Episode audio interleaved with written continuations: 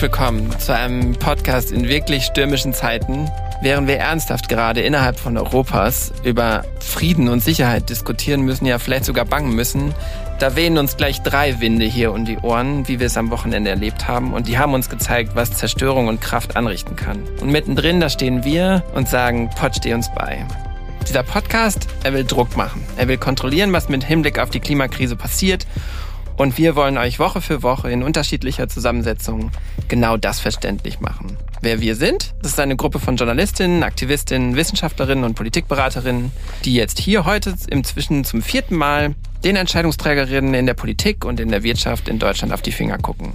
Herzlich willkommen und das sagen euch heute wir vier. Das sind Hallo, ich bin Katharina Hamburger, ich bin Korrespondentin im Hauptstadtstudio des Deutschlandfunks. Hi, ich bin Steven Palagan, Journalist und Kolumnist und viel auf Social Media unterwegs. Hallo, ich grüße euch. Ich bin David Wortmann, Politikberater und Unternehmer. Und zu guter Letzt Matthias Riegel, ehemaliger Kommunikationsberater von den Grünen. Wir haben ein außenpolitisches Thema zurzeit mit Russland und der Ukraine. Da gibt es ganz beunruhigende Entwicklungen, aber das Ganze hat auch eine innenpolitische Dimension. Und jetzt ist es so, dass diese außenpolitischen Entwicklungen Einfluss haben könnten auf die Energielieferung und auf die Energiepreise in Deutschland. Und das berührt ein ganz wichtiges Thema, das vielen, vielen Menschen, glaube ich, auf der Seele brennt. Ist Klimaschutz ein teures Projekt? Kann man sich Klimaschutz überhaupt leisten? Und was macht es mit Menschen, die sich diese Form von Klimaschutzmaßnahmen nicht leisten können. Der Klimaminister Habeck hat auf die Frage, ob Heizkosten von Hartz-IV-Empfängern vollständig übernommen werden sollen, gesagt, ich zitiere jetzt mal, vollständige Übernahme lädt immer dazu ein, dass man dann die Heizung aufdreht und das Fenster aufmacht. Es soll schon so einen Anreiz geben, sorgsam mit Energie umzugehen. Und in den vergangenen Tagen ist ein FAZ-Beitrag veröffentlicht worden von NRW-Ministerpräsident Henrik Wüst und äh, bayerischen Ministerpräsident Markus Söder, die in einem Fünf-Punkte-Plan unter anderem eben auch fordern, Klimaschutz mit Sozialpolitik zu versöhnen. Meine Frage an euch, ihr Lieben, gerade vielleicht an Matthias mit ein bisschen Hintergrundwissen in der Grünen Partei, ist das etwas, was bei den Grünen oder bei den grünen Wählern überhaupt eine Rolle spielt. Klimaschutz wird ja häufig auch als Elitenprojekt abgestempelt, etwas, was sich nur äh, Wohlhabende leisten können. Wie siehst du das denn? Ich glaube, man muss erstmal unterscheiden in den Wählerinnengruppen von den Grünen. Natürlich gibt es dort erstmal sozusagen eine ganze Gruppe von Menschen, die überhaupt diese Frage nach, ist Klimaschutz sozial verträglich, sich gar nicht stellen, weil für die geht ohne Klimaschutz sowieso gar nichts mehr. Ich glaube, das ist quasi wichtig, dass es quasi um eine Überlebensfrage mhm. für die, für einen ganz großen Teil der Menschen geht dort. Und für einen anderen Teil, und das ist eigentlich etwas, was eher gewachsen ist in den letzten Jahren, aus meiner Sicht dadurch, dass sich eben das Milieu der Grünen gänzlich verändert hat, dass diese soziale Frage dort eben eine viel stärkere Rolle mitgespielt hat, auch und das sehen wir vor allem ja auch an den Persönlichkeiten bei den Grünen, dass es eben nicht mehr nur reine, ich nenne sie mal Ökos sind, sondern dass die sozialen Fragen dort eben viel stärker in den Vordergrund selbst gerückt sind und auch die Konzepte entsprechend umgeschrieben wurden. Ähm, jetzt gibt es ein sogenanntes Klimageld, was vielleicht gezahlt werden oder eine Einmalzahlung, über die diskutiert werden soll. Deine Frage zielte ja ab, ob die Wählerinnen und Wähler oder die vielleicht auch die Mitglieder bei den Grünen und bei der sozialen Frage irgendwie gespalten sind. Also ich kann für mich nur sagen, aus allen Erkenntnissen, aus allen Studien, die ich dazu kenne, auch internen Sachen, die Bedeutung hat extrem zugenommen und es geht gar nicht ohne. Du kannst die Klimaschutzfrage nicht ohne die soziale Frage beantworten. Und deswegen ist es aber auch aus meiner Sicht, muss man an der Stelle auch sagen sofort, das ist halt dann auch nicht nur eine Frage von Geld, also von kriege ich jetzt noch den Ausgleich bezahlt, sondern das Soziale spielt in dem Moment ja auch sozusagen eine aufklärerische Komponente, eine, eine Teilhabekomponente, also die Menschen auch wirklich mitzunehmen in diesem Klimaschutz. Mhm. Und da ist die Stromfrage eines so immens wichtige, weil sie genauso emotional aufgeladen ist, glaube ich, wie die Autofrage, die wir in der letzten Woche hatten. Also dieses, okay, wenn es an meinen eigenen Geldbeutel geht, dann habe ich halt ein Problem. Und wir wissen alle, wie Miet, also das kommt ja noch auf die ohnehin Mietprobleme äh, hinzu, dass wenn man auch noch mehr Strom bezahlt, dass dann die soziale Frage eigentlich noch viel noch viel schlimmer wird. Und das ist, das ist halt jetzt auch im Moment auch direkt zu spüren. Ne? Das merken vor allem diejenigen, die sowieso schon wenig in der Tasche haben und sich eh schon daran knapsen, wenn sie Heizkosten bezahlen müssen. Wir hatten jetzt mhm. einen Heizkostenzuschuss, der natürlich wieder auch in der Kritik stand, weil er nur eine bestimmte Gruppe mit einschließt und vielleicht diejenigen, die vielleicht gerade zu viel haben, um den zu bekommen, aber eigentlich zu wenig, um sich das zu leisten, da wieder rausgefallen sind. Also das sind schon wichtige Fragen, die, glaube ich, auch wirklich ein, ein großes gesellschaftliches ähm, ja, Spaltungspotenzial auch haben. Also ich glaube, da hat Politik eine Riesenaufgabe, da wirklich alle mitzunehmen bei diesem ähm, Thema Klimaschutz. Und wir sehen das ja auch. Das ist ja jetzt nicht nur sind die Grünen, das ist die SPD, die das sowieso ähm, im Blick hat. Auch die FDP, die sagt zwar dann eher die Mitte entlasten, ne? die mitnehmen. Auch die Union hat das Thema stärker jetzt in den Fokus genommen. Die sagen nicht mehr nur die Wirtschaft muss mitgenommen werden, sondern eben auch ähm, die in Anführungsstrichen kleinen Leute, die sich vielleicht nicht alles leisten können. Jetzt sitzen ja Luisa und äh, Linus hier gar nicht am Tisch heute als Klimaaktivisten, aber ich finde, ihr habt mit Fridays for Future einen sehr, sehr klugen Slogan geprägt, nämlich Climate Justice. Das ist eigentlich so vielen gar nicht aufgefallen zu Beginn und dann irgendwann haben die Leute gefragt, was heißt das denn überhaupt? Sind die jetzt für Klimaschutz oder für Klimagerechtigkeit? Aber sie haben ja deswegen diesen Slogan gewählt, weil sie genau auf diesen Umstand ja hinweisen, den du ja gerade eingeführt hast, Steven, dass nämlich das alles total ungerecht eigentlich ist. Und wenn man sich die Zahlen, ich weiß, ich soll nicht so viele Zahlen wiederbringen, aber wenn ich das trotzdem nochmal ja einbringen darf. Ähm, in Europa ist das so, dass die 10% reichsten Menschen genauso viel für den CO2-Ausstoß zuständig sind wie die andere Hälfte der, und zwar die Hälfte der ärmeren ähm, Bevölkerung in Europa. Ja, also das heißt, die ähm, eine Hälfte Europas, die die arme Hälfte hat genauso viel CO2-Ausstoß wie die zehn Prozent reichsten. Und ich glaube, das zeigt einfach auch, äh, wie groß auch die Verhältnisse hier sind dass die, die viel Geld haben, einfach für viel, viel mehr CO2-Ausstoß auch zuständig sind, ist ja auch klar. Die fliegen mehr, die haben ihre SUVs, die haben einen Lebensstil mit mehr Mobilität, mit größeren Häusern und so weiter und so fort. Und äh, deswegen müssen wir uns sehr stark darüber unterhalten, wie denn diese Klimagerechtigkeit herzustellen ist. Aber vielleicht können wir das hier auch nochmal kurz tun. Ja? Welche Instrumente gibt es denn da? Also ich glaube, der Besteckkasten ist relativ groß. Es gibt ja verschiedene Fragen, wo man äh, oder Bereiche, wo man ansetzen kann. Wenn man jetzt mal auf den Bereich Wohnen geht, dann haben wir die Frage, Frage, wer zahlt eigentlich für die CO2-Preiserhöhung? Geht das auf Mieter, Vermieter? Wir hatten das im letzten Jahr schon die Diskussion. Die SPD wollte diesen CO2-Preis verteilen auf Mieter und Vermieter. Du hattest das auch jetzt eben in deinem Zitat ne, von Robert Habeck. Die SPD hätte eigentlich gerne, dass der CO2-Preis, dass das komplett wirklich vom Vermieter getragen wird, dass der Mieter überhaupt nicht mehr damit zu tun hat. Das würde natürlich erstmal die Mieter entlasten. Es ist halt eben dann die Frage, die Robert Habeck steckt, wie sehr ist das ähm, dann eben noch ein Anreiz, Energiekosten zu sparen. Dann ist die, sind solche Instrumente im Raum wie EEG-Umlage komplett für die privaten Personen abzuschaffen oder zumindest anders dann zu bezahlen aus dem Bundeshaushalt. War ursprünglich, glaube ich, geplant für 2023, soll vorgezogen werden. Dann ist auch die Frage der Stromsteuer. Ähm, es gibt die Frage, die im Raum steht, wie geht man mit Energiepreisen, wenn es um Mobilität geht, um. Das ist ein der großen Themen. Dann eben auch solche Dinge wie Subventionen oder beziehungsweise ähm, mehr Geld für Menschen, die sich bestimmte Dinge nicht leisten können. Muss man zum Beispiel den Heizkostenzuschuss erhöhen? Muss man möglicherweise bei Hartz IV nochmal überlegen, was brauchen Menschen, die sich bestimmte Dinge nicht leisten können. Also da ist ein, ich glaube, würde ich sagen, ein sehr großer Instrumentenkasten auf dem Tisch, wo es dann natürlich jeweils davon abhängt, wie, wie eine Partei auf die Gesellschaft guckt, was sie dann eben eben einsetzt. Wir haben bei der Union immer noch diese Pendlerpauschale, die im Raum steht, die sie seit Jahren immer propagiert als eines der wichtigsten Mittel, die man äh, einsetzen kann, um die Menschen bei den Energiepreisen zu entlasten und äh, gleichzeitig eben auch ähm, zu, naja, ähm, vor allem in den ländlichen Räumen dann auch beim Klimaschutz mitzunehmen. Ähm, ökologisch wird das Ganze jedoch immer doch stark kritisiert. Pendlerpauschale muss man vielleicht nochmal erklären. Ne? Man kriegt dann, wenn man seine Steuererklärung macht, einen bestimmten Betrag pro gefahrenen einem Kilometer, wenn man in die Arbeit fährt, zurück. Was also die, die viel verdienen, können natürlich mehr abschreiben als Exakt. die, die weniger verdienen. Genau. Ja. Das trifft natürlich, wenn man mal guckt, wie ist die Wählerstruktur, vor allem jetzt von der CSU, die das ja immer stark nach vorne stellt, dann sind das natürlich viele Leute, die auf dem Land leben, die dort leben, wo der ÖPNV nicht so ausgebaut ist, äh, die aufs Auto angewiesen sind, die weite Strecken fahren müssen, kann man aber trotzdem aus ökologischer und auch aus sozialer Sicht natürlich äh, hinterfragen. ÖPNV-Ausbau übrigens auch so eine Frage, wie viel Geld, wie viel Regionalisierungsmittel nimmt man in die Hand, um das auszubauen? Aber ich glaube, bei all dem, wenn ich mir kurz zwischenschieben darf, äh, darf man ja nicht vergessen, es gibt ja einen Grund, warum die fossilen Energiepreise steigen. Wir wollen das ja. Wir wollen ja, dass wir weggehen, dass wir weniger nutzen, dass wir die Energie effizienter auch nutzen.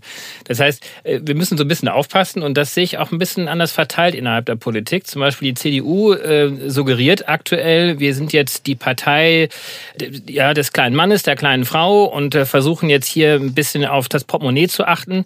Aber darum geht es ja eigentlich gar nicht. Es geht eigentlich darum, dass wir Klimaschutz betreiben. Klimaschutz heißt natürlich, dass wir wegkommen von den fossilen Energien. Das heißt, wir müssen gleichzeitig natürlich darüber nachdenken, wie können wir jetzt die erneuerbaren Energien auch ausbauen. Also wie können wir wirklich auf die Alternativen jetzt auch kommen, die tatsächlich dann auch ähm, die Preise dann äh, senken. Und das sind so zwei Seiten einer Medaille. Deswegen haben die Grünen ja beispielsweise auch diese Klimaprämie auch vorgeschlagen, indem sie gesagt haben, ja, die CO2-Preise müssen steigen und zwar noch sehr viel mehr. Das wird dann teurer, aber eben mit so einer Klimaprämie pro Kopf geben wir das Geld wieder zurück. Und pro Kopf heißt ja eigentlich nichts anderes, dass es für diejenigen, die weniger Einkommen haben, natürlich dann ähm, ja ein höheres äh, Zubrot sozusagen ist, als für diejenigen, die ein äh, größeres Einkommen haben. Ich glaube, man muss bei dem mit Blick auf diesen Besteckkasten und mit Blick auf die Frage der politischen Aufstellung, wie du sie gerade beschrieben hast, David, eigentlich sogar noch ehrlicher sein und noch tiefer gehen. Weil der Besteckkasten war übrigens schon vorher da. Also wir sehen seit 15 hm. Jahren oder länger einen Anstieg der Strompreise in Deutschland von mindestens 6 Prozent pro Jahr. Pro Jahr. Das bedeutet, dieses Problem ist ein bekanntes und ein immer stetig wachsendes.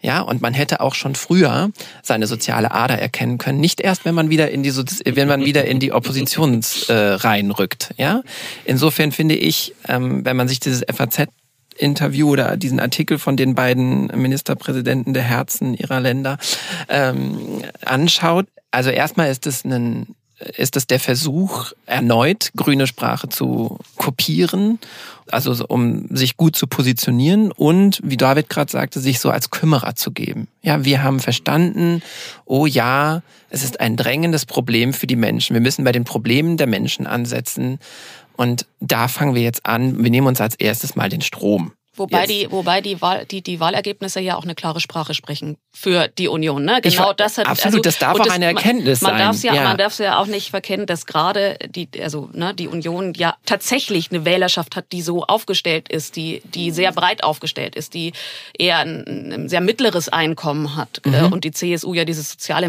also eigentlich im Namen hat, nur eben dann bei bestimmten Dingen in den vergangenen Jahren offenbar nicht so mitgedacht hat. Mein Punkt war vor allem, dass es eben nicht am Ende die, nur die Lippenbekenntnis sein soll, sondern dass man dann auch in den Landesregierungen, ja, das sind zwei Ministerpräsidenten, die Mittel in der Hand haben, etwas zu verändern und auch diese soziale Frage anzugehen. Und sie hätten 16 Jahre in der Bundesregierung auch die Zeit dazu gehabt und jetzt dann auch nicht zu bremsen, also nur die, die Querposition einzugeben das machen sie natürlich geschickt, indem sie jetzt grüne Sprache nehmen, weil sie wissen, die grüne Position ist die angreifbare Position in der aktuellen Ampelkoalition. Und da positionieren sie sich sehr gut. Die Frage ist nur, was bleibt hinter dem Lippenbekenntnis und was wird am Ende davon auch wirklich umgesetzt und was hilft dann den Menschen da draußen? Ich würde da sogar noch etwas draus sagen. Also ich finde es eigentlich sogar aus der klimapolitischen Perspektive, unabhängig der Parteien, ziemlich perfide, was gerade passiert. Ähm, du hast äh, nicht nur die letzten 16, sondern eher 20, 30 Jahre die Veränderung der Stromerzeugung oder der Stromwirtschaft in Deutschland verschleppt. Fast alle Parteien haben ja ähm, den Umbau in erneuer oder den Ausbau von erneuerbaren Energien in irgendeiner Art und Weise blockiert. Ne? Sei es, dass die Stromtrassen von Nord nach Süd als Infrastrukturprojekt äh, blockiert wurden, dass der Ausbau von Windenergie blockiert wurde, dass das mit den Solarenergien, äh, da haben wir aus verschiedenen Gründen irgendwie ganze Wirtschaftszweige in Deutschland verloren, viele Arbeitsplätze auch gelassen. Äh, und jetzt sagt man, okay, die erneuerbaren Energien sind noch nicht so weit, in Klammern das, was wir über viele Jahre verhindert haben. oh, jetzt sind die Strompreise aber hoch, weil die fossilen Energieträger so teuer sind. Äh, und jetzt sind wir auch noch irgendwie abhängig vom, ich zitiere mal, dem Russen. Ne? Äh, jetzt müssen wir relativ schnell uns irgendwas überlegen und da kommen tatsächlich Wüst und Söder auf die Idee, Gaskraftwerke zu bauen, ohne uns genau zu erklären, wo das Gas jetzt eigentlich herkommen soll, wenn wir in Streit mit Russland geraten. Also das ist ja genau der absurde Punkt, ja. Also ich meine, zwar sind die Gaskraftwerke absurd. lokal, aber das Gas müssen wir trotzdem noch beziehen, ja. Also das. Genau. Äh, also. Und und das ist, meine ich, einfach ein ganz grundsätzliches Übel, ähm, wo man auch ruhig mal irgendwie in die Vergangenheit schauen kann, wer da blockiert und wer da äh, wie gearbeitet hat. Es ist trotzdem die Frage, die sich jetzt einfach stellt, ne, an der man einfach nicht mehr vorbeikommt. Wie kriegt man eben diese soziale Gerechtigkeit mit dem Klimawandel überein. Und auch wenn man das jahrelang verpennt hat, ne, muss man es trotzdem ähm, machen. Muss man es trotzdem machen. Ja. Und das ist ja, das ist ja nicht nur dann, dann die Union, auch die SPD hat sich ja jahrelang auf die Kohlekraftwerke fokussiert, weil sie in diesen Kohleländern regiert hat. Also da glaube ich, muss sich jeder irgendwas in Stammbuch schreiben, aber man muss Na, es trotzdem absolut. jetzt angehen, ja. weil es wahnsinnig absolut. gesellschaftliche Verwerfungen mit sich bringen kann. Es wird nur gehen über die Ausgleichszahlungen also indem du so etwas wie eine Klimaprämie, so etwas wie ein Heizkostenzuschlag, so etwas wie überhaupt Einmalzahlungen in die Geldbeutel der Menschen bringst. Davon bin ich überzeugt. Und zweitens, ich möchte nochmal den letzten Part von dem Satz, den Steven zitiert hat. Ein sorgsamer Umgang mit Energie.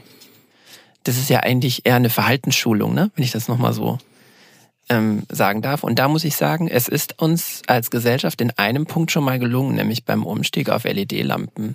Das kann man jetzt als äh, lästig und schwierig. Äh, das war die böse Ordnungspolitik. Ja, aber es war sozusagen, Verbote. hey, wir verbieten, wir verbieten etwas. FCKW ähm, auch, ne? Ja, FCKW, genau. Und äh, also da, das will ich nur einfach einmal, das ist ein, also das ist das Ende von einem Satz, was man, was man fast verschluckt, ja, wenn, also vorhin hast du das Zitat, ich sag's nochmal, es sollte schon einen Anreiz geben, sorgsam mit Energie umzugehen. Und dieses sorgsam, ich glaube, darin steckt total viel. Indem du versuchst, und damit meine ich nicht, jemanden mit einem Zeigefinger zu sagen, das und das und das nicht mehr und jetzt bitte so, sondern sorgsam heißt für mich an die Hand nehmen und gemeinsam gucken, wie kann es eigentlich funktionieren. Und ich glaube, dass das unmittelbar genauso wichtig ist wie die monetäre Auszahlung. Also Habeck hat ja eigentlich recht mit diesem Satz, aber er hat sich die falsche Zielgruppe vorgenommen. Ne? Also ich habe es ja vorhin schon mal kurz äh, erläutert, weil genau der sozial schwachere Teil ist eben nicht für diesen großen CO2-Ausstoß auch zuständig. Ähm, also insofern muss man das wahrscheinlich so ein bisschen äh, differenziert betrachten, was er da gesagt hat. Und äh, er muss sich dann nochmal überlegen, ob er beim nächsten Mal sich nicht vielleicht auch nochmal andere Zielgruppen auch vornimmt. Du musst halt ähm, genau mit diesem an die Hand nehmen. Ne? Wenn du sagst, du willst etwas nicht verbieten, musst du dann aber auch sagen, wo sind die Alternativen und wie kann mhm. ich mir diese Alternativen leisten? Also das betrifft ja alle möglichen Bereiche. Das betrifft die Frage Wohnen, wo kommt dann meine Energie her? Wie kann ich sie mir leisten? Wie kann ich sie zahlen? Ähm, das betrifft die Frage der Mobilität, wenn ich nicht mehr auf mein Auto angewiesen sein soll, auf meinen kleinen Diesel Diesel, den ich täglich fahren muss, weil ich äh, zu meinem Job kommen muss, der vielleicht energetisch jetzt nicht das Beste ist. Wie kann ich mir das möglicherweise Elektroauto leisten? Oder wie kann ich im besten Fall sogar mit der Bahn fahren? Oder wenn es ein kurzer Weg ist, mit einem Fahrrad auf einem guten Fahrradweg, den es am Land, ehrlich gesagt, also ich bin am Land groß geworden, ich wäre in die Nachbarstadt nicht mit dem Fahrrad gefahren weil da ist nur eine Bundesstraße so. Das gilt beim Essen, bei dem viele Leute sagen, ich würde gerne besser essen. Wenn du Umfragen machst, äh, würde jeder gerne äh, das beste Biofleisch kaufen, beziehungsweise gar kein Fleisch, Alternativen nehmen, ähm, sich irgendwie gut ernähren. Machen tun's die Leute dann doch irgendwie nicht, wenn sie an der Theke stehen im Supermarkt. Also da eben mehr Vorschläge zu machen, sozusagen, wo geht's hin, wie sehen die Alternativen aus und ähm, wie kann da alle mitgenommen werden.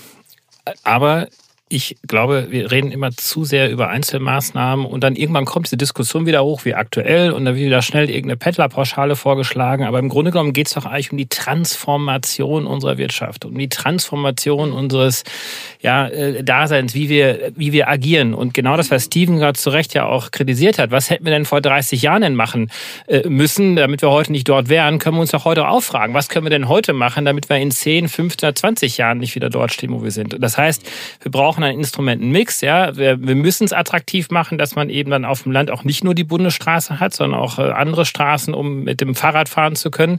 Die Klimaprämie, Matthias, äh, die äh, du jetzt ja auch nochmal hier ähm, unterstützt hast, ist leider auch von heute auf morgen nicht umsetzbar. Ja. Das braucht Jahre, um so eine Verwaltung aufzubauen. Also je nachdem, welches Modell man dort auch wählt.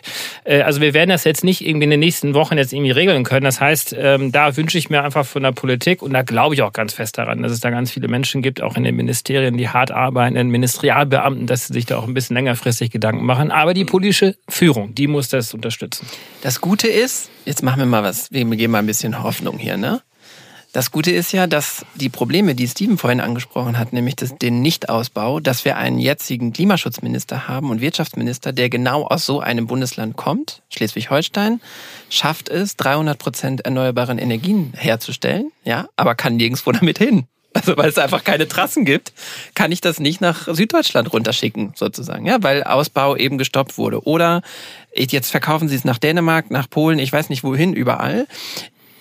Fakt ist, wir haben einen Menschen, der das erlebt hat als Minister dort vor Ort und der genau weiß, hey, ich habe mehr, als ich gebrauchen kann und jetzt will ich das irgendwo hinpacken und ich brauche jetzt Wege und Mittel dazu, das zu schaffen. Der weiß zumindest schon, dass er das, dass es möglich ist, aber jetzt braucht jetzt braucht sozusagen die Umsetzung und eine Lösung wird es nur im Unbekannten geben. Wir werden jetzt nicht nur sagen können, das ist schon der Besteckkasten, sondern wir brauchen noch mehr als das. Was wir vor allen Dingen von Politik und politischer Führung brauchen, ist einfach mal ein wahres Wort oder irgendwie die Aussprache von Wahrheiten und das, was wir jetzt hier vielleicht auch irgendwie abbinden können, und zwar Strom wird teurer werden. Energie wird teurer werden. Das ist das, was wir wollen. Energie wird dann nicht teurer werden, wenn wir ganz, ganz viel günstige, billige, erneuerbare Energien haben, die rund um die Uhr für uns tolle Energie produzieren ähm, wir brauchen einen anderen sorgsamen Umgang. Ne? Ob es jetzt LEDs sind oder irgendwie Energiesysteme, die sich automatisch abschalten. Dieses Standby-Zeug, das ist jetzt auch irgendwie 100 Jahre alt, da gibt es sicherlich neue Modelle. Ähm, wir brauchen politisch unabhängige Lösungen in Deutschland. Infrastruktur muss auch durchgesetzt werden. Ne? Hier NIMBY heißt es ja im Englischen Not in my backyard. Und da sind wir tatsächlich auch jenseits der Parteipolitik, auch bei den Grünen, die nicht besonders interessiert darin sind, dass äh, Trassen durch, äh, durch ihr Dörflein gelegt werden. Und, und wir dürfen die EU-Komponente nicht vergessen, aber das machen wir jetzt nicht nochmal auf. Aber nee, um das ist ja, gehört genau. ja auch dazu.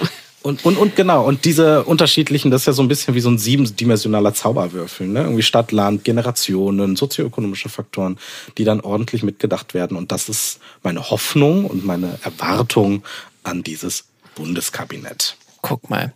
Dann haben wir doch jetzt hier mal festgehalten, es braucht ordentlich Druck, es braucht ordentlich Bewegung, es braucht ein wahres Wort, wie du gesagt hast. Langfristigkeit. Langfristigkeit.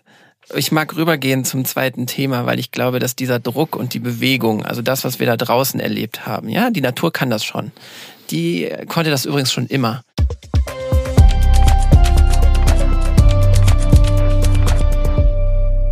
Als kleine Anekdote vorab, mein kleiner Neffe, sechs Jahre alt, rief meine Mama an und die wohnen auf einem Bauernhof und es war die Dachpfannen flogen rund, also sind runtergeflogen und es ist alles irgendwie über den Hof, äh, über den Bauernhof geknallt sozusagen und er hat wirklich zu seiner Oma gesagt, Oma, ich habe gerade Angst um mein Leben. Und äh, meine Mama erzählte mir das jetzt gestern und ich dachte so, boah, krass, wenn das ein Sechsjähriger sagt, dann ist das irgendwie für den gerade so ein, ist jetzt kein Trauma, aber schon ein heftiger Einschnitt, äh, wie man sozusagen ein Wetterereignis wahrnehmen kann. Und mit dieser Demut mag ich mal einmal auf, darauf zurückgucken, was wir da jetzt wieder äh, erlebt haben am Wochenende an Wetterereignis und Extreme. Und vielleicht mag David uns einen kurzen Einstieg geben. Genau, vorab als Disclaimer, wir sind alle keine Meteorologen hier, ja. ähm, aber trotzdem können wir uns eine Meinung über Stürme, Klima und sonstige naturwissenschaftliche Phänomene ja auch bilden. Ich muss jetzt mal kurz nochmal spieken, weil es sind ja drei Stürme gewesen mit den tollen klingenden Namen Ilenia, Zeneb und Antonia. Die kamen ja sehr, sehr schnell hintereinander weg. Das ist in der letzten Woche passiert. Ich glaube, vorab sollte man trotzdem noch mal so ein bisschen differenzieren zwischen dem, was ist denn überhaupt der Unterschied zwischen Wetter und Klima. Und ich glaube, das tut uns allen gut, wenn wir das so ein bisschen verstehen. Das ist eigentlich auch total einfach, weil Wetter ist das, was heute passiert. Es regnet, es ist feucht, es scheint die Sonne. Also etwas sehr kurzfristiges. Und äh, Klima ist eigentlich das, was sehr längerfristig passiert. Und äh, da die Meteorologen reden eher so von den kürzesten Zeiträumen von ungefähr 30 Jahren. Also also es ist dann äh, eigentlich sehr einfach zu differenzieren zwischen der Definition, was ist Wetter und was ist Klima, aber trotzdem ist es nicht immer ganz einfach dann zu erkennen in den Alltagserfahrungen, was ist denn tatsächlich jetzt vom dem Wetter geschuldet und was dem Klima geschuldet. Aber ich glaube, das, ähm, wo sich jetzt auch alle einig sind, dass eigentlich jedes Wetterphänomen schlussendlich ja auch äh, eine Auswirkung des Klimas ist, ob er sich jetzt nun wandelt oder auch nicht. Ähm, was ich sehr erfrischend fand, zumindest war das war meine Wahrnehmung. Ich weiß nicht, wie jetzt eure Wahrnehmung dort war, dass zumindest in den Medien auch sehr differenziert darüber berichtet worden ist. Also es wurde jetzt nicht gleich gesagt, diese drei Stürme äh, sind jetzt äh, ja Auswirkungen des der der der Klimakatastrophe, denn Stürme haben wir schon immer gehabt, auch in anderen Regionen und in anderen Zeiten. Und äh, ich glaube, das wurde sehr sehr schön eigentlich äh, differenziert dargestellt. Aber wie ging es denn euch? Also habt ihr das anders wahrgenommen? Ich glaube, da geht es uns Journalisten und Journalistinnen vielleicht so ein bisschen wie in der Corona-Krise auch, dass wir zwar, also vor allem die politischen Journalisten und Journalistinnen keine Wissenschaftsjournalisten sind, aber dass wir doch eben auch keine Meteorologen, aber dass man irgendwann doch lernt, genau diese Fragen dann auch nochmal zu stellen. Wie sind da die Zusammenhänge zwischen Klimawandel, zwischen Extremwetterphänomenen? Ähm, und äh, so habe ich das eben auch wahrgenommen. Und wenn man auf diesen Sturm, auf diese Stürme guckt, dann scheint man sich da ja doch relativ einig zu sein, dass das offenbar keine zumindest direkte Auswirkung des Klimawandels erst einmal ist, sondern ein relativ normales Phänomen, das so alle paar Jahre wählenweise mal wieder auf uns zukommt. Wobei man, wenn ich das jetzt auch gleich nochmal hinterher schieben darf, ähm, wenn man dann auch die Interviews sich mal angeschaut hat, die ja einige äh, Meteorologen ja auch äh, und Klimawissenschaftler jetzt auch geben durften in den letzten Tagen, auch um genau das auch zu beschreiben, diese Unterschiede, dann liest man trotzdem heraus, dass äh, ja, Stürme gab es schon immer und wird es auch immer geben, aber das, was uns bevorsteht, äh, sind dann eben kürzere und stärkere Stürme. Also diese Extreme werden stärker. Sie werden nicht unbedingt häufiger, also dass wir mehr Stürme haben, aber sie werden einfach sehr viel extremer. Ähm, und das gilt zumindest ja für Mitteleuropa, wo wir uns ja alle hier befinden, äh, dann auch für all die anderen äh, Phänomene wie Trockenheiten, die gab es auch schon immer, aber sie werden eben extremer. Ja, oder Regenschauer, die gab es auch schon immer, aber sie werden einfach sehr viel extremer. Also das heißt, diese Schwankungen, äh, mit denen müssen wir uns auseinandersetzen und das ist ja auch dann die große Herausforderung für die Landwirtschaft und für andere Gebiete. Ich glaube, es ist ganz schön schwer von einem Ereignis auf Klimaveränderung oder Erderwärmung mhm. oder solche Tropen zu schließen. Und es lohnt sich da genau hinzuschauen und festzustellen, okay, diese Ereignisse werden ich weiß nicht, ob in quantitativer oder qualitativer Hinsicht extremer. Und vor allen Dingen ähm, gibt es andere Nachrichten, an die ich mich auch persönlich irgendwie gewöhnt habe. Sowas wie der heißeste Tag seit Beginn der Wetteraufzeichnung ich äh, ähm, habe jetzt keine Zahl da, aber ich habe das Gefühl, das ist so etwas, was bei mir überhaupt gar kein äh, gar keinen besondere äh, besonderen Reiz oder eine Reaktion mehr auslöst. Das sagt man in der Tagesschau so, ich nehme es irgendwie hin und ähm, dass die Gewöhnung daran, dass ständig irgendwelche heißesten Tage seit Beginn der Wetteraufzeichnung passieren, ist für mich so zumindest ein Zeichen dafür, okay, irgendetwas scheint jetzt sich äh, in eine bestimmte Bahn gelenkt zu haben und es gibt so einen Weg, der jetzt nur noch in eine Richtung geht die Frage, ob es sozusagen Klimafolge ist oder nicht, ist für mich nicht so entscheidend wie die Wake-up-Frage. Also sich immer wieder bewusst zu machen, in was für einem, in was für einer Abhängigkeit wir zur Natur stehen und leben und was das für eine unmittelbare Auswirkung auf unser Leben hat. Also sprich, dass zum Beispiel ein Teil meiner Familie wohnt an der Nordseeküste, dass für die also das ist halt eine Art Lockdown, ne? Die müssen dann halt einfach in ihr Haus und die dürfen dieses Haus auch nicht in dem Moment verlassen. Und das ist irgendwie eine andere Frage von, von, von Sein.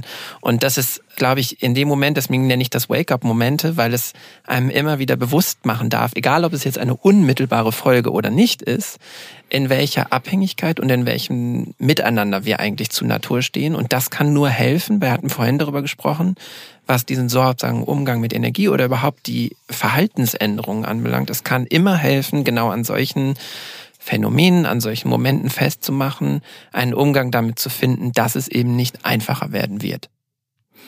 Ja, das, das, das ist das eine, ne? die Frage, wie kann man zumindest dafür sorgen, dass, also diese Extremwetterphänomene werden wir weiter haben. Es gibt die, die sowieso auftreten, es gibt die, die stärker werden.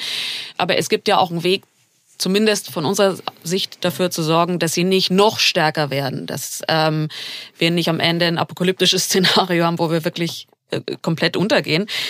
Ähm, und das andere ist natürlich die Vorbereitung darauf, weil es eben diese Extremwetterphänomene geben wird. Das haben wir eben bei dieser Ahrtal-Katastrophe ähm, sehr stark diskutiert, was die Frage der ähm, grundsätzlich zum Beispiel der Flächenversiegelung, der Flussläufe, auch des Bauens zum Beispiel betrifft. Wie muss man in Zukunft bauen, damit die Häuser nicht weggeschwemmt werden, beziehungsweise habe ich, glaube ich, gehört von einer Ingenieurin, dass man sie so bauen sollte, dass sie bis zu einem gewissen Zeitpunkt halten, aber dass man weiß, das, wie sie dann weggeschwemmt werden. Also so, ne? Also, dass diese Dinge, auf, das man, auf die muss man sich eben einstellen.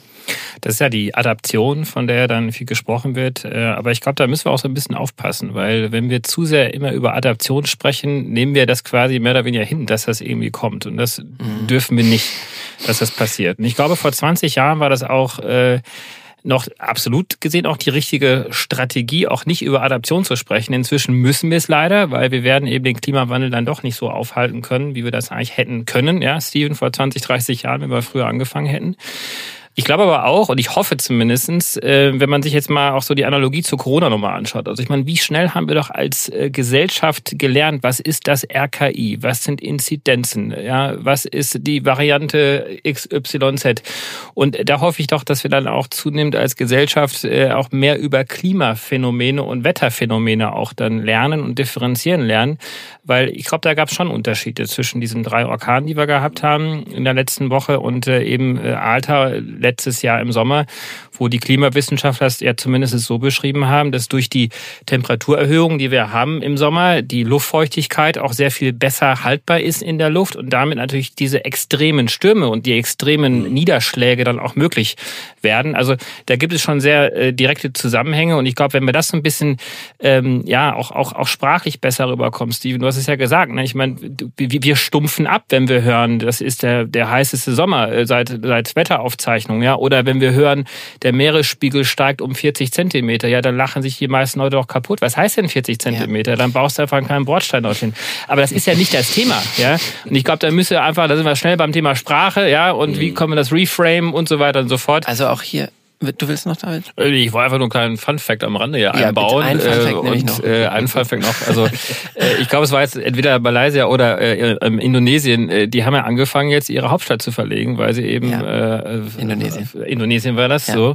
Und äh, bauen das jetzt um, im nächsten 20, 30 Jahren, um die Hauptstadt wegzurücken von der Küste. Ja, das heißt, äh, also hier merkt man auch nochmal, wie global wir vernetzt einfach auch sind. Ne? Also ich meine, wir können jetzt hier über lokale Stürme gerade sprechen, aber das eigentliche Problem, was ja auf uns zukommt, sind die globalen Klimaveränderungen, ne? weil das natürlich dann Flüchtlingsströme mit auslösen kann, weil sich Vegetationszonen verschieben. Also äh, diese Klimaveränderung bekommen wir indirekt dann sehr hart dann zu spüren. Na, ich weiß nicht, ob nur indirekt, ich würde sagen wirtschaftlich auch direkt. Also wenn Lieferketten unterbrochen sind, äh, Klar. Ne, man muss sich nur mal erinnern an dieses schiefstehende Schiff da im Suezkanal. Sofort waren überall ähm, ja. die, die, Lieferketten unterbrochen. Ja, also ja. das wirklich in dem Moment, in dem an irgendeiner Stelle irgendeine Katastrophe passiert, an einer für uns wirtschaftlich wichtigen Stelle, dass es bei uns einfach direkte Auswirkungen hat auf Lieferketten, eben auf Produktion auch hier, auf Menschen hier. Das muss man natürlich auch im Blick behalten. Aber spürbare Reaktionen waren nur die Memes dazu. Also zu dem zu diesem schiefliegenden Boot, oder? Also zu ist diesem auch, Container. Ist auch ein Wirtschaftszweig. Ja. naja, Gut, nee, das ja war ein Nagel. Es ist ja nicht nur das Schiff, es sind ja auch ne Corona oder so. Also diese ja, ja. hat ja wirklich massive Auswirkungen. Total. Versucht, wenn man versucht, hast, dir ein Fahrrad zu kaufen, dann mhm. hast also ich hatte, dass du lang wartest. Ich hatte jetzt an meinem Wohnort in, in, in Brandenburg 40 äh, Stunden Stromausfall wegen diesem Orkan. Und da merkt man einfach, an welchen dünnen seinen Faden eigentlich ja. unsere Zivilisation ja, hängt. Ja, die Heizung fällt aus, die Wasserpumpe fällt aus. Also da musst du dich auf einmal ganz anders. Also natürlich jetzt mitten im Wald ist das anders als jetzt äh, in äh, Berlin, wo es ganz viele Backup-Systeme gibt, ja, oder in München oder in Wuppertal oder sonst wo. Äh, aber trotzdem merkt man, an wie viel engen kleinen Stellen unsere Zivilisation doch eigentlich solche Bruchstellen haben kann.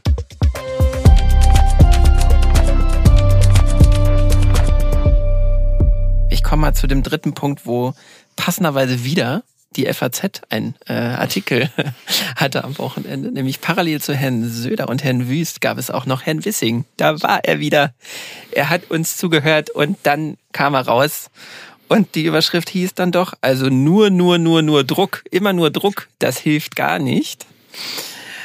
Und was er damit meinte war, dass ihm das viel zu viel Druck ist beim Klimaschutz und dass man das ja nicht auf die Autofahrerinnen und Autofahrer in Deutschland einfach so overwhelming drüber stülpen kann. Und das fand ich doch sehr spannend, äh, was uns da so äh, um die Ohren geflogen ist in diesem Artikel. Deswegen, ähm, Katharina, ist das jetzt hier unser Verkehrsminister, ist auch gleichzeitig unser Autolobbyist oder was haben wir da erlebt am Wochenende? Ich habe mich ehrlich gesagt gar nicht so sehr gewundert über diese Aussage. Mhm. Also, mhm.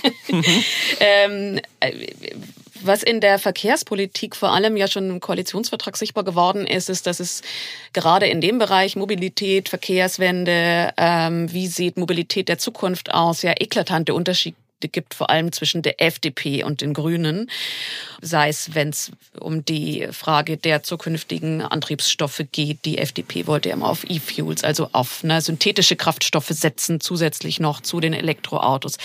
Wenn es um die Frage geht, wie viel Straßen bauen wir eigentlich noch in Zukunft oder legen wir eben unsere Konzentration auf die Schiene, obwohl da, glaube ich, im Koalitionsvertrag mittlerweile die Schiene jetzt den Vorrang kriegt.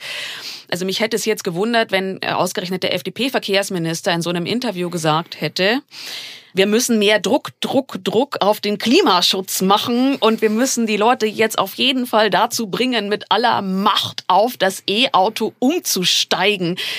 Das würde, glaube ich, auch der Grundeinstellung einer FDP widersprechen, ähm, die Leute dazu zu, mit irgendeiner Form zu bringen, zu zwingen, ihr Mobilitätsverhalten zu verändern, sondern das eben über bestimmte Rahmenbedingungen dann zu erreichen. Und das ist ja sozusagen die Grundaussage dahinter. Ne? Wissing sagt ja, ähm, man darf den Bogen eben nicht überspannen und man darf die Leute in ihrer Mobilität nicht mit einschränken, sonst nimmt man sie auch nicht mit beim Thema Klimaschutz. Ein bisschen auch der Bogen jetzt zum Anfang, den wir haben. Ne? Soziales, ne? wie, ja.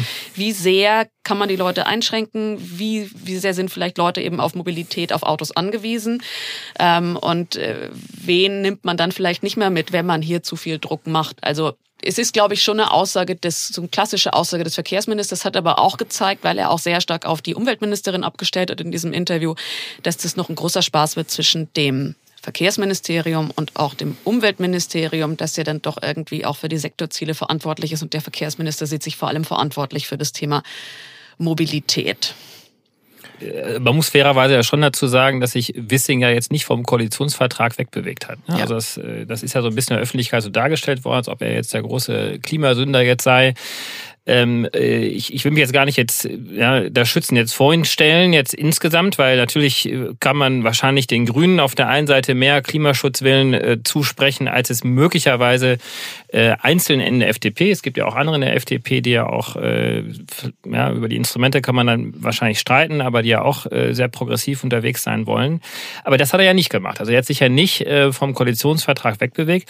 Der Hintergrund ist ja, dass die Kommission und damit dann auch dass die Umweltminister Ministerin Steffi Lemke eigentlich jetzt über das Ziel hinausgehen möchten. Und natürlich ist es auch notwendig. Also wenn man sich die äh, Faktenlage mal anschaut, äh, der Verkehrssektor macht immer noch ungefähr 20 Prozent an den CO2-Emissionen in Deutschland aus. Ähm, also ist das total notwendig, dass da endlich mal was passiert. Ähm, und vielleicht noch eine weitere Bemerkung, äh, die ich da so ein bisschen rausgelesen habe aus diesem Interview, war auch, dass äh, Wissing anscheinend nicht so ganz verstanden hat, wofür eine Regierung auch insgesamt da ist. Weil er hat ja irgendwie gesagt, ich mache Verkehr, ich bin für Mobilität zuständig und du bist für Umwelt zuständig und jemand anders ist doch für Klima Klima zuständig. Nein, so ist es ja nicht. Also von der Faktenlage ist es ja so, jeder muss ja einen Beitrag leisten zum Thema Klima. Ähm, aber auch Christian Lindner, ich erinnere mich noch sehr, sehr gut daran, als dann das gesamte, ähm, als der Koalitionsvertrag vorgestellt worden ist, hat er auch gesagt, fand ich sehr erstaunlich, ähm, also als Christian Lindner hat er gesagt, hier geht es darum, dass wir insgesamt Politik machen fürs Land und nicht einzelne Parteien für sich oder einzelne Ministerien für ihre jeweiligen Ressorts. Also ja. das hat er so ein bisschen dann damit ignoriert. Er kommt ja aus der Klimafrage gar nicht raus, weil der Klimacheck für jedes Gesetz ja im Koalitionsvertrag auch festgeschrieben ist. Wenn er denn umgesetzt wird, richtig. Wenn ja. er denn, ja. Ich glaube, was ähm, eine wichtige Komponente ist, ich meine, man ist ja nicht nur Verkehrsminister in diesem Land im Sinne von äh, so ein bisschen wie der Eisenbahnminister in Indien und du äh, machst dann irgendwie so ein bisschen, guckst, dass die Leute von A nach B kommen, sondern du hast ja irgendwie das Kraftfahrtbundesamt, was ja so äh, in einer äh, inzestuösen Beziehung zu den ähm, Automobilgiganten in diesem Land stand. Du bist auch noch politisch äh, angekoppelt, beziehungsweise musst dich reiben an äh, Ministerpräsidentinnen und Ministerpräsidenten, die die Automobilindustrie in ihren Bundesländern haben. Und er ist sogar wenn, zuständig für den deutschen Wetterdienst. Ist er das? Richtig, ja. Ach, schau. Das heißt, mhm. da fließt ja alles irgendwie zusammen. Äh, was ich mal sagen will, ist, ähm, natürlich kannst du jetzt sagen, okay, wir gucken, dass wir breit den ÖPNV ausbauen, aber du musst trotzdem noch irgendwo so einen Faden in der Hand halten, der halt in Richtung dieser Automobilindustrie und auch der Automobilunternehmen geht. Also man, man muss diesen Industriezweig mitnehmen. Das, die halten in Klimaschutzfragen ja häufig auch so ein bisschen als Prügelknabe her. Häufig auch zu Recht, äh, wenn man so in die vergangenen äh, äh, äh, Grenzüberschreitungen denkt. Aber ich glaube, das hat der Wissing eben auch im Blick. Ne? Und zwar geht es dann nicht nur um Arbeitsplätze, sondern auch um die Frage, wie viel investieren die in Forschung und Entwicklung. Ähm, du kannst als Bundesregierung nicht äh, dich vorne hinstellen und einen neuen Antrieb erfinden. Das muss dann auch von der Industrie irgendwie herkommen. Du musst dafür sorgen, dass die da die Freiheiten haben, dass abgestimmt ist mit äh, europäischem Recht und so weiter und so fort. Ich nehme das halt wahr wie so ein Kräftemessen.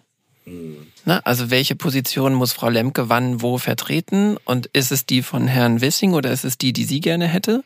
Und sie sagt ja sogar selber, sie hätte gerne mehr, äh, also sie hätte gerne noch mehr rausgeholt, egal ob es im Koalitionsvertrag steht oder nicht. Also der Versuch sozusagen dort einfach noch tiefer reinzugehen, um eben nicht stecken zu bleiben in dem, wofür das Verkehrsministerium in den letzten Jahren eben stand, eben das Beharren und das Verharren in, in den bekannten Strukturen. Und mm, eigentlich kommt das jetzt die vierte Folge hier und wir haben in jeder Folge bisher gesagt, wie stark wir das eigentlich alles verändern müssen. Also eigentlich bei jedem Punkt kommen wir immer dazu, auch heute wieder, wie viel Druck es eigentlich braucht, in die Transformation endlich einzusteigen.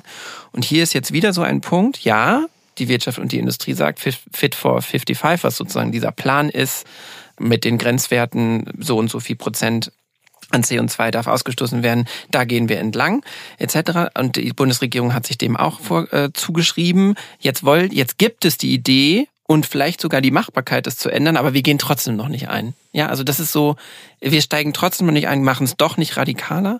Da dieses Kräftemessen zwischen den einzelnen Parteien zu beobachten, ist aus einer Sicht spannend und aus der anderen Sicht komme ich mir manchmal auch vor so, oh, oh, oh, nicht, dass wir dann in 20 Jahren wieder einen Podcast, also nicht wir, sondern andere dann, sich überlegen und sagen, oh, da haben die einen Fehler gemacht, da haben die das verpasst, da einzusteigen. So wie wir das vorhin gesagt haben bei den Stromtrassen. Und das stört mich an der Stelle so ein bisschen, dass wir das, dass es immer noch so äh, einseitig gesehen wird im Sinne von, ja, aber das sind jetzt nur die einzelnen Mittel, weil darüber müssen wir jetzt gerade in Europa entscheiden. Ich frage mich aber halt, warum ein Verkehrsminister, jetzt aus seiner Sicht mal, ne, ähm, noch keine 100 Tage im Amt schon über das hinausgehen soll, was man im Verkehrsbereich mühsamst verhandelt hat in den Koalitionsvertrag hinein. Also wenn es um eben so, du hast es angesprochen, Grenzwerte, ne? es geht ja in dem Fall auch um diese Flottengrenzwerte der EU, ob man über die nochmal hinausgehen muss, also wie viel CO2 darf man ausstoßen in Deutschland pro Auto und so.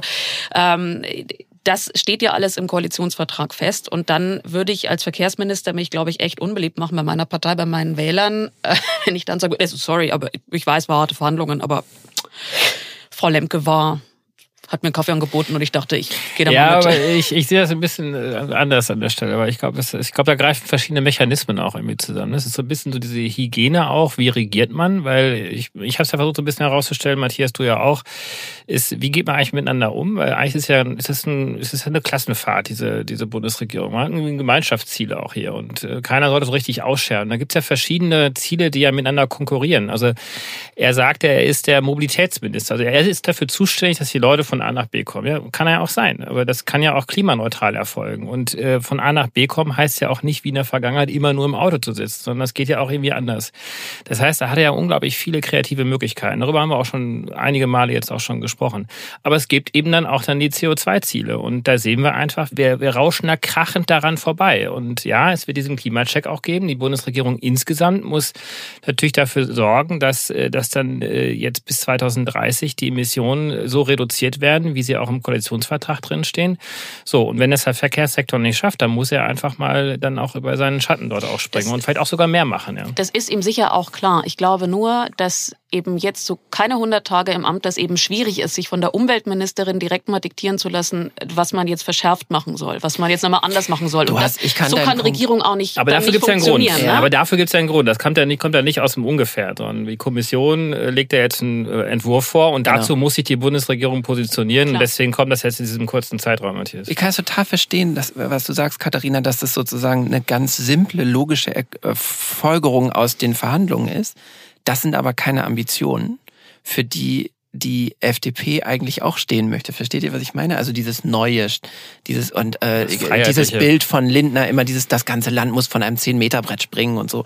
Ja, und wenn du dann halt auf dem Dreier stehen bleibst und auch äh, nur das, den, den normalen Körper springst sozusagen und nichts, nicht noch einen draufsetzt, dann macht das nichts. Ich kann, wie gesagt, verstehen kann ich das. Ich meinte aus unserem Blickwinkel heraus, dass wir immer sagen, wir wollen mehr Druck, wir wollen mehr Transformation hatte ich das Gefühl, hey, da wäre zumindest, ja, wir unterstützen 55, aber ist nicht noch mehr drin. Auch also ein solcher Impuls seitens Deutschlands innerhalb der EU könnte etwas auswirken. Steven. Oder also, bewirken. Also ich glaube, da bin ich auch ein bisschen näher bei Katharina. Der Kollege Wissing, der muss ja nicht nur den Verkehr, der muss ja auch das Verkehrsministerium erstmal transformieren. Das waren ja das 13 Jahre, das sind ja 13 Jahre. ja, CS, Jahre das Zeit. Ja, also. das ist ja, genau, das ist ja 13 Jahre CSU geführt unter solchen politischen Lichtgestalten wie Ramsauer, äh, Dobrindt und dann äh, Scheuer. Das war ja umgebaut, ein, ein eingebauter, umgebauter Staatsapparat als Entwicklungshilfeministerium für Bayern. So. Und da musst du, glaube ich, erstmal so ein paar Flöcke einschlagen und auch organisieren, dass das jetzt ein, du musst anfangen damit, dass es ein gesamtdeutsches Projekt ist, vielleicht erstmal.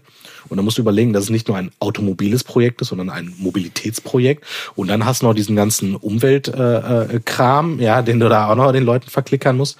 Und wie gesagt, ich bin da auch deutlich näher bei Katharina. Der Mann ist 100 Tage im Amt. Ich verstehe, da muss mehr kommen und vielleicht wollen wir da auch an jedem Kabinettsposten irgendwie so einen Barack Obama haben, der irgendwie gut kommuniziert und kluge Interviews in der FAZ gibt, wo dann auch was Kluges drinsteht, ja.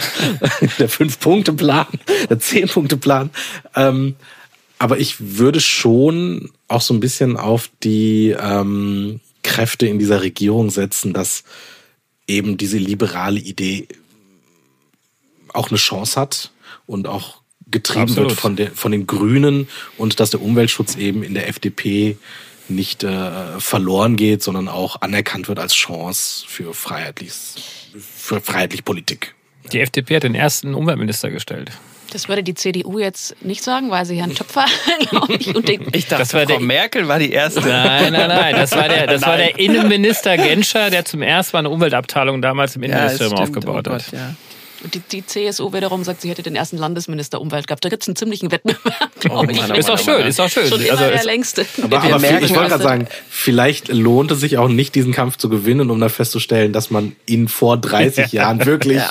Einer hat auf jeden Fall einen Kampf gewonnen, nämlich Söder. Der war schon bei, Top, bei Thema Nummer eins heute dabei und bei Thema Nummer drei hat er gleich noch ein ganzes Ministerium für sich bekommen, für sein Land. Also, ähm, ich würde sagen, das war's für heute. Das war die vierte Folge von Pod steh uns bei.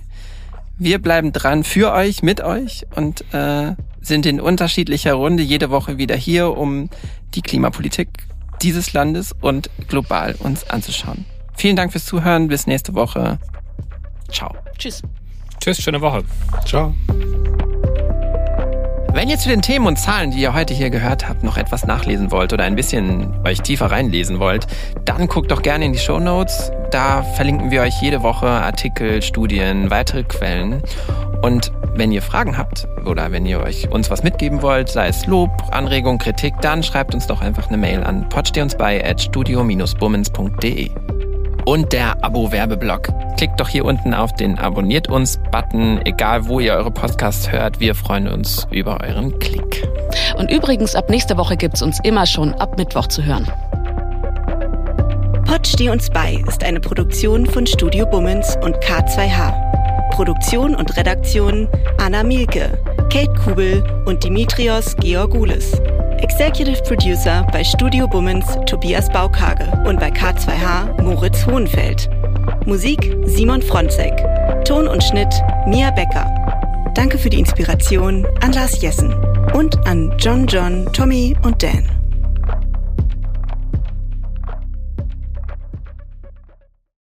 Die Studio Bummens Podcast-Empfehlung. Ich bin ganz aufgeregt, weil wir haben uns ja in einem Podcast eigentlich kennengelernt und dann haben wir entschieden, dass wir quasi jetzt einfach uns weiter kennenlernen wollen und das machen wir weiterhin in einem Podcast. Ich möchte erstmal noch festhalten, dass nicht wir uns entschieden haben, sondern dass du mich aktiv gefragt hast. Und das ist so ein guter, guter Moment für mich, weil wenn alles schief geht, kann ich dir Vorwürfe machen, Salwa. Dass ich schuld bin, weil ich dich gefragt habe. Das Ja. wäre so ein Kla das ist wirklich klassischer Männermove. Am Ende bin ich schuld. Du, du hattest gar keine Chance gegen mich, richtig? Das ist das Wichtigste daran, dass man am Anfang Schuldzuweisungen äh, schon mal äh, Schon mal klärt, schon mal die zuordnet. Fronten Ja. klärt. Ja, finde ich gut. Hallo und herzlich willkommen, finde ich die Podcast-Phrase. Das sagen die immer. Hä, was willst du denn sagen? Was willst du, Ich was, möchte was sagen, wir? was- wir haben uns was noch gar nicht, Extravagantes. wir haben uns noch nichts überlegt, wie wir die Menschen, die hoffentlich das hören werden, wie wir die begrüßen. Förmlich, Handschlag, würde ich Hey, sagen. yo! Wenn wir in einem Raum aufzeichnen, können wir uns ja auch immer so abklatschen. Und dann ist quasi der Klatscher der Start für den Podcast. Wie findest du das? Wie fändest du, wie fändest du es, wenn man so, äh, wie so, wie so Studenten im Oh. ersten Semester so auf den Tisch klopft? Hey Leute, na? Nee, das ist komplett scheiße. Nee, das funktioniert irgendwie nicht. Kleiner Vorschlag, wie wär's mit Hallo? Hey Hotzo, ich freue mich sehr. Wir machen einen Podcast zusammen. Das Schwierige an einem Podcast ist es wie mit einem Hut, finde ich. Wenn du erst, den ersten Tag einen Hut trägst, ist es weird. Wenn du immer einen Hut trägst, ist es absolut okay. Zum Beispiel so Ray Garvey, der hat immer einen Hut auf und da wundert man sich auch nicht. Aber der erste Tag, an dem Ray Garvey einen Hut auf hatte, war weird. Ich bin dafür, dass wir in Zukunft mit Klopfen begrüßen und ab dem Moment, wo wir einen Podcast haben, auch einen Hut tragen. Es gibt, glaube ich, vier Millionen Einwohner Berlins und ich glaube, genauso viele Podcast-Ideen entstehen an jedem Tag. Ja, und einer davon sitzt hier gerade. Warte, warte, einen Satz möchte ich noch haben. Salwa, und deshalb machen wir zusammen einen Podcast. Hotzo, ich freue mich drauf. Das wird gut.